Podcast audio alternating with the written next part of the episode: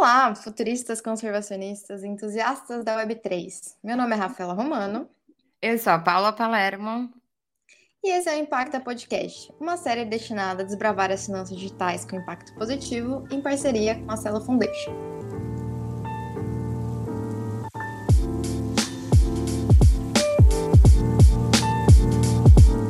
Chegamos ao oitavo episódio do Impacta Podcast. Depois de passarmos por criptoativos ambientais, contratos e cidades inteligentes, inclusão financeira, economia circular e muita discussão sobre governança e descentralização de forma geral, esse é o episódio em que a gente volta e faz um overview, né, de todas as questões que discutimos, tanto salientando quais são os highlights, né, os pontos altos do setor quando a questão é impacto Web3, quanto os desafios que a gente ainda precisa superar. Lembrando que na sequência né, desse episódio a gente vai começar uma nova série de, de episódios, né? Mas estamos super abertos para indicações de temas que virão na sequência, né? Então a gente com certeza tem ainda muita coisa para falar e adoraríamos ouvir o feedback de vocês sobre quais temas que ainda não cobrimos que vocês acham interessantes. Então, qualquer dica, sugestão, só ir até as nossas redes sociais e contar para a gente um pouquinho de quais são quais são os setores que devem ser impactados pela Web3 que ainda não foram comentados aqui. Feito o nosso disclaimer, né, sobre esse episódio que tem uma característica um pouco especial, acho que é interessante a gente começar recapitulando um pouco da tese de investimento da Impacta, né, um pouco da tese em torno do desenvolvimento do setor da Web3 quando a questão é impacto, né? Aqui a gente sempre acreditou que é possível a criação de um portfólio cripto, né? A escolha de tokens descentralizados que tenham um uso ou que tenha como consequência do uso o um impacto positivo para a sociedade, né? Isso significa muitas coisas, né? Isso significa desde alguns setores um pouco mais tradicionais, como é a questão dos créditos de carbono, que sempre são muito comentados, até o desenvolvimento de novas iniciativas, como os, os Move to Earn especificamente, né? Mas o que a gente tem considerado e achado mais interessante, gostado de discutir e ajudar, inclusive, a desenvolver, é realmente os tokens lastreados em ativos naturais, que a gente chama, né? É um ponto interessante para entender essa perspectiva, talvez um pouco futurística, do setor de impacto do Web3 é a compreensão de que os ativos naturais, tal como florestas, tal como água, ou como ouro que vem de mineração urbana e não de mineração de, de, de extrativismo, né? Todos esses assets têm em comum com o próprio Bitcoin algumas características que são as características que fazem um asset interessante como por exemplo a questão da impossibilidade da inflação e da criação desses ativos, né? É impossível a gente criar uma floresta, imprimir uma floresta do dia para a noite, como a gente faz com as moedas fiduciárias, assim como é muito difícil a restauração das bacias hídricas, né? Da mesma forma, todo esse processo de conseguir restaurar, eh, conseguir extrair o ouro dos lixos, né, que, de, que, dos lixos que são em diversos lugares no mundo, também são processos super complexos, mas são todos eles ativos que têm um super valor para a humanidade como um todo e, obviamente, não podem ser controlados né, por nenhum governo e nem estão sujeitos às políticas monetárias de cada um dos países. Né? Considerando, então, as características inatas dos ativos ambientais, a gente acredita que vamos ver aqui no futuro um desenvolvimento super interessante desses ativos, né? E um aspecto muito legal é que a gente sente após abordar diversos casos e conversar com diversos empreendedores é quão incipiente ainda é o setor, como a gente tem certeza que determinados ativos serão desenvolvidos, mas que ainda não, não estão a mercado, né? Então acho que a gente tem um pouquinho dessa sensação e desse gostinho de ver desde o dia zero o desenvolvimento dessas iniciativas, como estar super ansioso para ver o nascimento de alguns créditos, né? E de alguns assets que ainda não existem, mas que com certeza vão impactar muito, tanto o setor da Web3 em si, como o setor dos mercados tradicionais como um todo, né? E é inclusive muito interessante a gente pensar essa comparação entre qual é o momento do setor tradicional quando a gente está falando de impacto e qual é especificamente o momento que a gente vive agora quando a questão é Web3. Recentemente a gente passou né, por vários altos e baixos no mercado que acumula, no caráter acumulado está sendo um baixo e isso vai tanto para o setor tradicional quanto o setor de Web3, né? E, e essa questão de ter é, produtos digitais e produtos financeiros que sejam lastreados em casos reais, em usos é, de verdade, e em ter né, é, uma, uma, utilização para a sociedade, ele, ele, é fundamental nesse, nesse momento de mercado em baixa. Então, desde a questão de Web3, então a gente vê que vários fundos e várias blockchains que estavam dando dinheiro discriminadamente para diversos projetos, agora têm foco muito sério de ter é, casos reais, de ter produtos que sejam para utilização, né, que a gente consiga fazer, é, ter uma performance nesses tokens que seja relacionada com o seu uso e não com especulação pura. E também a casos de public good, né, que é um tema muito importante agora, que é o bem público. E o bem público ele pode ser entendido tanto em caráter de objetos, em caráter físico, quanto também bem públicos digitais, que é o caso de softwares open source, que é caso de tecnologias que estão aí para poder ter compo composabilidade, então para poder se compor com outros pedaços de tecnologia e também para poder criar é, a nova onda de software que, que possa ser maleável por todos. E no mundo tradicional também isso não é muito diferente. Então, recentemente, a gente viu que grandes fundos, né, dois dos maiores fundos acabaram passando por, por problemas em relação a, ao valor de mercado né, dos, dos, seus investimentos. Então, a Tiger Global e o próprio SoftBank tiveram é, uma baixa no valor do, dos investimentos em relação ao valor de mercado né, das startups que, que estavam sendo investidas. E também é, foi muito interessante, recentemente, a Y Combinator, que é um dos maiores aceleradores mundiais, né, que tem companhias muito de muito sucesso no portfólio, lançando uma carta para para as empresas investidas né, no, no, portfólio para se preparar para o pior. Então, isso soma tanto a questão né, do mercado que a gente está vendo no mercado tradicional de finanças, quanto do Web3. E nessa carta eles falam que é muito mais seguro poder se planejar, que se a situação atual for tão ruim como das últimas crises econômicas, o melhor caminho agora é preparar, cortar o custo e aumentar o runway da empresa, né, nos próximos 30 dias. E, e também é importante porque eles acham, eles chamam né, as startups para prestarem atenção que a chance de sucesso ela tá, tá diminuindo. E se você não estiver indo bem na sua empresa, com a quantidade de caixa, é melhor mudar os planos. E também, mas tem outros, outros caráteres interessantes, que é se você você não, você, você se planejar, você vai ser diferente de muitas empresas que nesse momento de, de né, instabilidade no mercado, que não vão estar se planejando, você pode ter uma fatia maior é, de mercado, né? Então você pode conseguir ganhar um espaço maior. É muito interessante ver também, né, como nas últimas décadas é, os investimentos aconteceram é, indiscriminadamente, também com valor, valuations né, das empresas muito altas que não se justificavam e que agora todo esse mercado está tá voltando ao que é essencial. E quando a gente fala o que é essencial, a gente está falando de coisas, de produtos e de soluções que sejam de verdade né, um, um pain point para a sociedade. Então, a gente está falando de produtos que possam mesmo ser é, utilizados por diversos produtos, sejam eles na, na, na parte de energia, sejam eles na parte de cidades, sejam eles nas questões físicas que a gente enfrenta. Então, cada vez mais o mercado está sendo exigente com, com o tipo de, de investimento a ser feito, com o tipo de solução também a ser suportada. Recentemente, esse paradigma, eu acho, de vamos chamar de separar o joio do trigo, né? Quando a gente está pensando no setor de impacto especificamente, acho que está sendo refletido no desenvolvimento de várias iniciativas focadas em metodologia para ranquear os tokens e as iniciativas de impacto como um todo, né?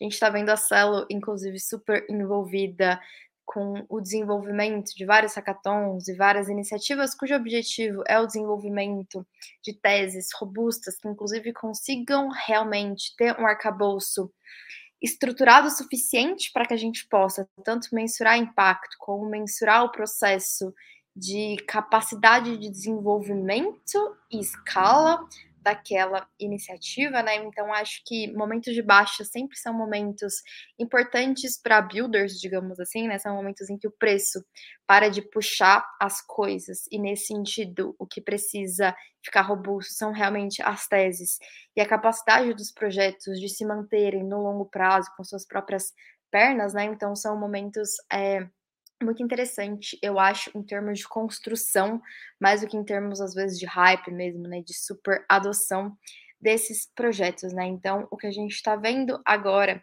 e que acha que talvez é, inaugure as bases para o desenvolvimento do setor de impacto é realmente metodologias que permitam que, inclusive, os próximos navegadores né, possam se, se orientar no processo de desenvolvimento de soluções focadas em impacto positivo para sociedades, para comunidades, né, ou para indivíduos em vários sentidos, né.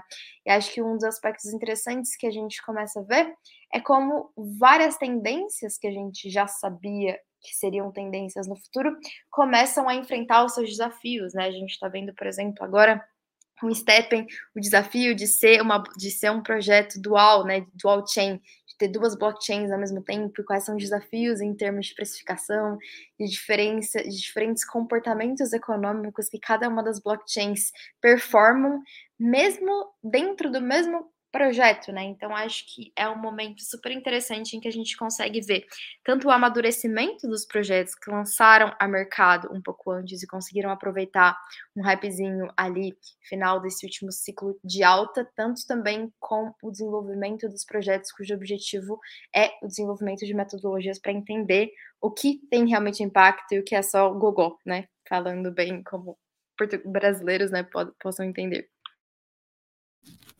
E o, quando a gente fala de impacto real, a gente também está falando no, na perspectiva de long term né, desses projetos. Então, aqui a gente já conversou um pouco sobre o mercado de carbono e a gente viu quais são as diferenças né, nesses micro, micro soluções dentro do setor. Então, a gente entendeu sobre os créditos de carbono, sobre a questão de offsetting, até a questão de, de promover liquidez né, financeira para esse mercado. Também tem, existem os marketplaces e, e as plataformas que ajudam a fazer a, a medir o impacto e a, e a entender se esse carbono vem de origens que sejam confiáveis ou não. Então, quando a gente está falando de carbono, né, a gente estudou já e já explorou um pouco a própria Tucan, é, protocolo que recentemente fez parceria com a Polygon e também está tá se lançando cada vez mais no, no, setor dos créditos de carbono. A gente também viu a, a ClimaDAO, que são projetos já bastante conhecidos. Um comentário que eu acho interessante ser feito em relação à Polygon é como ela demonstra um processo de evolução quando a questão é impacto dentro do setor das criptomoedas, né? Porque a narrativa que foi sustentada durante todo o último tempo, né, foi que Proof of Work é algo extremamente ruim, enquanto Proof of Stake é quase isento de crítica, né? Mas quando a Polygon, enquanto uma blockchain Proof of Stake, se coloca para realmente fazer as suas contas sérias e fazer a mitigação de carbono, a gente vê que também existe muita, muita coisa que precisa ser evoluída em termos de própria compreensão dos mecanismos e das externalidades negativas em relação a ele, quais são os caminhos que podem ser tomados para que a gente possa realmente levar a sério essa crítica, né? E não só fazer a crítica por ela mesma.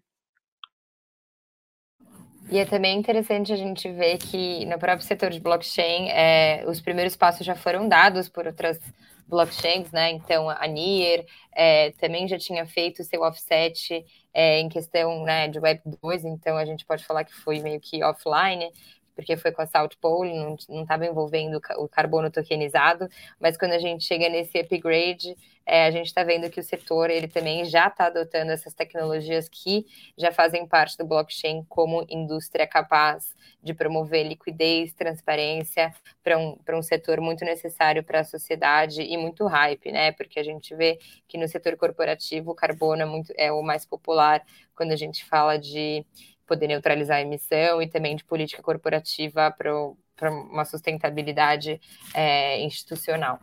E dentro dessa discussão dessas empresas, a gente tem também a Flow Carbon, que é um registro, né? Então, ela ativa a conservação de, de ambientes naturais, mas trabalha com o registro desse offset. É, a gente tem também soluções é, como a Nori, e a Nori, é, ela também ela trabalha na questão da transparência e de, da verificação da qualidade desses, desse carbono que é removido. Então, dentro a gente pode falar que é um modelo de marketplace, porque ali você pode encontrar mercados de é, créditos de carbono que são né, que passam pelo filtro deles, então isso, isso é uma coisa interessante de, de se ver. E também existem outras soluções como, por exemplo, é, a Solid World DAO, que a Solid World DAO que acontece é que eles criaram um fundo para poder comprar créditos de carbono antecipadamente, então eles apostam muito no mercado de carbono e que esses créditos eles vão aumentar em valor, que esses créditos vão é, se valorizar, então o que eles fazem é criar esse fundo para poder né, investir no carbono antecipadamente e depois ter um retorno significativo para os seus é, parceiros, né? Acho que no final do dia, a minha impressão geral é que nós temos muitas iniciativas super interessantes no setor, né? Mas falta muito conexão entre essas iniciativas, né? E uma conexão não no sentido até de parcerias, digamos, mas conexões em termos de complementações das formas de soluções, né? Então a gente tem uma empresa que às vezes está lidando com ali com carbono, uma outra empresa está lidando com lixo, mas que a gente não tem a conexão entre essas redes, né? E acho que uma forma interessante da gente pensar é a força de uma rede, né? A força de uma rede não diz respeito a quantos nós existem nessa rede, né? Mas diz respeito à conexão entre os nós. O que faz a robustez da descentralização é exatamente a força das conexões entre os participantes, não simplesmente ter participantes ali dentro, né? Acho que nesse mesmo sentido a gente pode pensar também a questão das cidades, da mobilidade, né? Nunca a mobilidade vai ser resolvida com apenas uma forma de transporte, né? Os transportes são complementares entre si e com mais conectados as soluções estão, mais robusto, né, mais fácil e menos e menos congestionado serão as serão as soluções que existem dentro daquele lugar, né? Acho que nesse mesmo sentido, a gente precisa aumentar as conexões entre os protocolos de forma que quando um usuário ou quando uma empresa queira fazer inovação corporativa, ou quando um usuário queira conhecer um projeto, ele possa realmente usufruir do processo de um ecossistema circular de soluções de impacto, né? E não só uma coisa, mas entrar ali e conseguir aproveitar todas essas conexões que já, que já deveriam, né? Que já às vezes existem, mas estão acionadas dentro dessas blockchains, né? E quando a gente entra no tema das cidades, é, é muito interessante, porque a gente está falando de basicamente tudo que nos rodeia. Então, mesmo se a gente considerar que não são só os ambientes urbanos, né, a escala urbana, também a gente pode falar da escala rural, mas acho que elas são muito complementares. A, o carbono em si ele é muito importante, porque a gente está falando dos processos produtivos e processos produtivos que acontecem nas cidades, mas também a mobilidade, por exemplo, que ela é parte fundamental até do processo global de produção de carbono, né? Porque a gente está falando principalmente de é, veículos movidos a, a gasolina, movidos a diesel, que ainda é pior do que a gasolina. Então, como que essa transição ela é importante, é, né, de uma forma horizontal e combinada, em vez de ser uma coisa só focada em um setor específico. E aí, dentro da, das próprias cidades, né, a gente trouxe também casos muito interessantes em relação à energia, é, como a Power Ledger, né, que tem um token específico deles e eles é, nasceram como uma blockchain especializada para poder ter o software é, próprio para o sistema distribuído e descentralizado de, dos mercados de energia para um futuro sustentável, né? Então eles desenvolveram é, uma blockchain, é uma plataforma que, que pode é, ver da onde que essa energia sai e entender é, também quais são as condições para elas serem negociadas dentro de um mercado que pode ser chamado de mercado livre, mas é o mercado livre que ele funciona porque você tem transparência, você tem stakeholders que estão na mesma plataforma e tudo flui de uma maneira é, muito mais é, direta. E também existe a Energy Web, que eles têm um token próprio também, e eles são uma plataforma open source que também está é, tá, tá construído em cima de uma blockchain específica, né? Que é a Energy Web Chain. E essa foi uma das primeiras é, plataformas públicas em nível de empresas, que empresas podem utilizar, é, utilizando a blockchain para o setor de energia. E, e esses são dois exemplos que também acabam mostrando como é possível ter tokens de impacto que performam bem no mercado. E aí, quando a gente vem para a questão das DAOs, as DAOs também não escapam do tema de energia, então tem a FlexDAO, que é um exemplo que a gente também gosta bastante, que é um software que ajuda as empresas a, a poderem atingir a emissão zero, né, que é uma meta geral do, de todos os setores, por fazer a traçabilidade de onde a energia vem, e entender de verdade a, o consumo, né, ou a produção de carbono nesses processos a cada hora do dia. E eles usam a tecnologia blockchain para poder fazer o match entre a produção é, é, de informação e a, o consumo de energia a, a, de maneira ilimitada. Então, cada hora eu posso ir lá entender o, o que está acontecendo. E isso é uma coisa que a gente vê que pode fazer o setor mudar né, de uma forma muito mais efetiva. E aí também, dentro desses sistemas que a gente pode considerar urbanos ou até rurais, existem a questão da, da, dos oceanos e da água. Então, a gente também gosta bastante desse setor, porque tem, tem a questão da traçabilidade, que o blockchain ele é muito, é, muito importante, porque ele consegue fazer com que, com que seja transparente a cadeia de suprimentos, mas também existem soluções que estão ou para poder ajudar a proteger os corais é, e também tem, por exemplo, a Mungeli, que é um marketplace para você ter liquidez é, dentro de, de, verificação de como, como vão os oceanos. Mas aí também que a gente não está especificamente dentro do setor de cripto, mas tem o, o índice da Nasdaq de futuros de água que a Rafa vai falar um pouco melhor para vocês. É, um dos aspectos interessantes quando a gente considera os ativos lastreados, né, em coisas que existem, é realmente a capacidade de você tentar metrificar, né? Um dos maiores desafios é tentar metrificar e precificar esses ativos, né?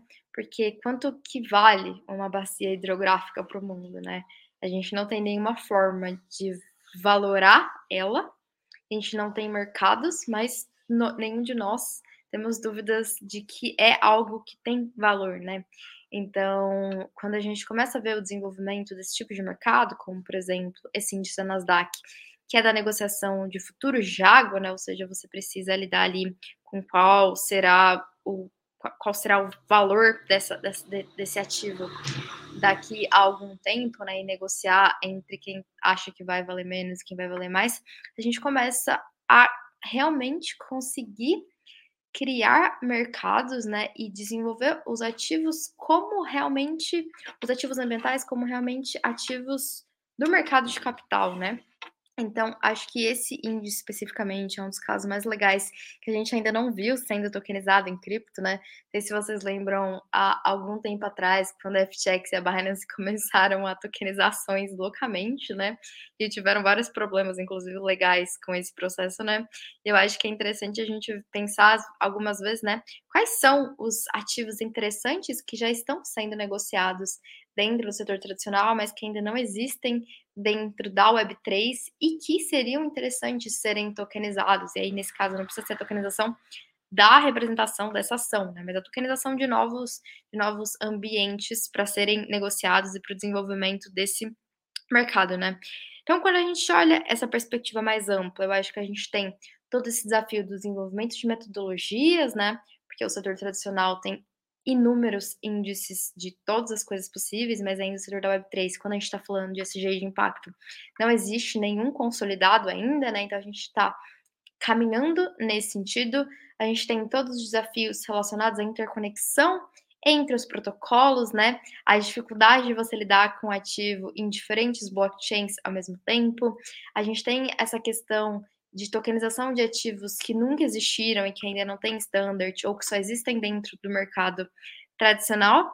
E acho que existe um desafio também é, que permeia absolutamente todos os projetos é, e o de impacto, talvez mais, porque descentralização é uma métrica de impacto para a gente, né? Mas a questão é que é de como você organiza de forma descentralizada todas essas soluções, né? Acho que com o que a gente viu acontecer com a Luna e com o SDT, existiu uma discussão sobre centralização muito forte, muito interessante, que a gente pode levar como lição para o nosso setor, né? Que é, cara, é, as stablecoins algorítmicas têm uma dificuldade muito maior do que outros tipos de stablecoin de conseguir ter os seus mecanismos de estabilidade estáveis, né? É, por mais que seja uma repetição da palavra. E quando você tem algum problema em um protocolo algorítmico, para você responder de forma descentralizada, às vezes acaba sendo muito mais lento, né? Então, a, se o problema que aconteceu, ou problemas semelhantes que aconteceram com a aluna, tivessem acontecido em protocolo centralizado, a capacidade de resposta, talvez, do sistema tivesse sido um pouco mais rápida, não sei, né? Do que o que a gente viu acontecendo com a Luna. E claro que era um caso específico, é um algoritmo específico, com várias críticas técnicas a ele, mas acho que ele demonstra um pouco dos desafios que a gente tem quando a gente está tentando construir novas soluções na Web3 e de que de forma que respeite a filosofia, né, da descentralização. Quando a gente está falando dos tokens de impacto e principalmente dos tokens lastreados em ativos ambientais, a gente tem um desafio gigantesco nesse processo de descentralização, tanto em termos de propriedade desses ativos, é da propriedade real ou em cartório, digamos, desse ativo versus a propriedade digital, desses, é, desses ecossistemas, desses créditos, né? Quanto a própria dificuldade em termos de organização dessas dessas iniciativas dentro do setor, né? Então, esses são alguns dos desafios macro que o setor de impacto tem, mas continua, obviamente, sendo um, um, uma área extrema, extremamente interessante de ser acompanhada dia após dia, né? E quando a gente fala desses desafios, acho que todo mundo ficou é, animado com o surgimento dos NFTs, né? E eles são um exemplo muito interessante de como a tecnologia, uma tecnologia específica, que são os tokens não fungíveis, eles vieram né, com esse formato é, para poder ser aplicáveis em diversos casos de uso. E a questão também com os NFTs, acho que muita gente do setor né, sempre fala: meu, eu não acredito que, que os NFTs vão ser JPEGs para sempre, então não acredito que vão ser um macaco né, Bored Ape ou ser qualquer imagem que valha as suas centenas de milhares de dólares, mas que esses NFTs eles têm poder também para poder é, serem para poder trabalhar com, com objetos reais e também trabalhar com, com coisas de impacto, que é o que a gente gosta de estudar aqui na Impacta. Então, quando a gente olha para os projetos interessantes de, de NFTs de impacto, é, a gente viu nascer o Doing Good. Então, o Doing Good ele, ele é uma plataforma, um marketplace de NFTs muito focado na América Latina, que está usando, né, que foca em NFT de impacto. Ele está sendo construído também pela nova geração, a geração Z. É muito divertido ver também tudo que está sendo produzido, porque eles produzem bastante conteúdo e tem projetos incríveis dentro do marketplace deles.